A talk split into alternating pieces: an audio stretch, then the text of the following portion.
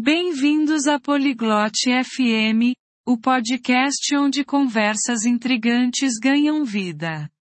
Hoje, mergulhamos em uma discussão provocativa sobre conversando sobre a privacidade dos adolescentes, confiança versus segurança. Este tópico toca o coração de muitas famílias, pois navega pelos desafios que os pais enfrentam ao equilibrar a independência dos filhos com a necessidade de protegê-los. Junte-se a Beth e Tevin enquanto exploram as complexidades da privacidade na era digital, a importância da comunicação aberta e estratégias para fomentar a confiança garantindo a segurança. Agora, Vamos sintonizar na conversa deles. Oi Tevin, tenho pensado muito sobre a privacidade dos adolescentes ultimamente. Salut Tevin. J'ai beaucoup réfléchi à la vie privée des adolescents dernièrement. Tema interessante, Beth. Sobre o que especificamente você está refletindo? Sujet intéressant, Bess. À quoi penses-tu précisément? Pois é, é um equilíbrio delicado, né? Entre confiar no seu adolescente e garantir a segurança dele. Eh bien, c'est un équilibre délicat. N'est-ce pas? Entre faire confiance à ton ado et garantir sa sécurité. Com certeza, é como andar na corda bamba. Acredito que é essencial respeitar a independência deles, mas também estar ciente dos riscos potenciais. Absolument, c'est tout un funambulisme. Je pense qu'il est essentiel de respecter leur indépendance, mais aussi d'être conscient des risques potentiels. Exatamente. Eu quero que meu filho se sinta confiável, mas também estou ciente de que há perigos online e offline. Exactement. Je veux que mon fils se sente en confiance, mais je suis aussi consciente qu'il y a des dangers en ligne et hors ligne. Com certeza. A era digital tornou a privacidade ainda mais complexa. Você está pensando em monitorar o uso da internet dele? C'est sûr. L'ère numérique a rendu la vie privée encore plus complexe. Tu envisages de surveiller son utilisation d'Internet? Estou considerando. Mas não quero invadir demais a privacidade dele. É uma escolha difícil. Je le considère. Mais je ne veux pas trop empiéter sur sa vie privée. C'est un choix difficile. É um dilema comum. Talvez você possa encontrar um meio termo tendo conversas abertas com ele sobre segurança na internet. C'est un dilemme courant. Peut-être que tu peux trouver un juste milieu en ayant des discussions ouvertes avec lui sur la sécurité sur Internet.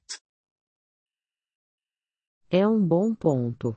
Criar um ambiente onde ele possa falar livremente sobre suas experiências online pode ser benéfico. C'est une bonne idée. Créer un environnement où il peut parler librement de ses expériences en ligne pourrait être bénéfique. Definitivamente. Também é sobre estabelecer expectativas e limites claros. Você já conversou com ele sobre suas preocupações? Certainement. Il s'agit aussi de fixer des attentes et des limites claires. As-tu parlé avec lui de tes inquiétudes? Não profundamente, mas pretendo. Acho que é importante ele entender de onde venho. Pas en profondeur? Mais je prévois de le faire. Je pense qu'il est important qu'il comprenne d'où je viens. Claro. E lembre-se, não é só sobre controle, mas também sobre educá-lo para tomar decisões inteligentes. Bien sûr. Et rappelle-toi, il ne s'agit pas seulement de contrôle, mais aussi de l'éduquer pour qu'il puisse prendre des décisions intelligentes. É verdade. Acho que é sobre empoderá-los também. C'est vrai. J'imagine qu'il s'agit aussi de les autonomiser. Exatamente. Ensinar habilidades de pensamento crítico vai ajudá-los a navegar pelas questões de privacidade por conta própria. Exactement. Leur enseigner les compétences de réflexion critique les aidera à gérer eux-mêmes les problèmes de confidentialité. Você já teve que lidar com isso com sua filha? As-tu dû gérer cela avec ta fille? Sim, tivemos nossos desafios. Mas a comunicação aberta realmente tem sido a chave para nós. Oui, nous avons eu nos défis. Mais la communication ouverte a vraiment été la clé pour nous. Você tem alguma estratégia específica que funcionou bem para você? As-tu des stratégies spécifiques qui ont bien fonctionné pour toi? Uma coisa que funcionou foi estabelecer horários livres de tecnologia em casa, para podermos focar na família. Une chose qui a fonctionné était d'instaurer des moments sans technologie à la maison, pour que l'on puisse se concentrer sur la famille. Isso parece uma ótima ideia. Incentiva mais interação cara a cara. Ça a l'air d'être une excellente idée. Ça encourage plus d'interaction face à face. Definitivamente, e é uma boa maneira de mostrar que você respeita a privacidade deles enquanto também se importa com o bem-estar deles. Définitivement, et c'est une bonne façon de montrer que tu respectes leur vie privée tout en te souciant de leur bien-être. Certo. Acho que é sobre encontrar esse equilíbrio e ajustar conforme necessário. C'est vrai. Je suppose qu'il s'agit de trouver cet équilibre et de l'ajuster aux besoins. É, e é um processo contínuo. À medida que eles crescem, o equilíbrio pode mudar, e está tudo bem. C'est le cas, et c'est un processus continu.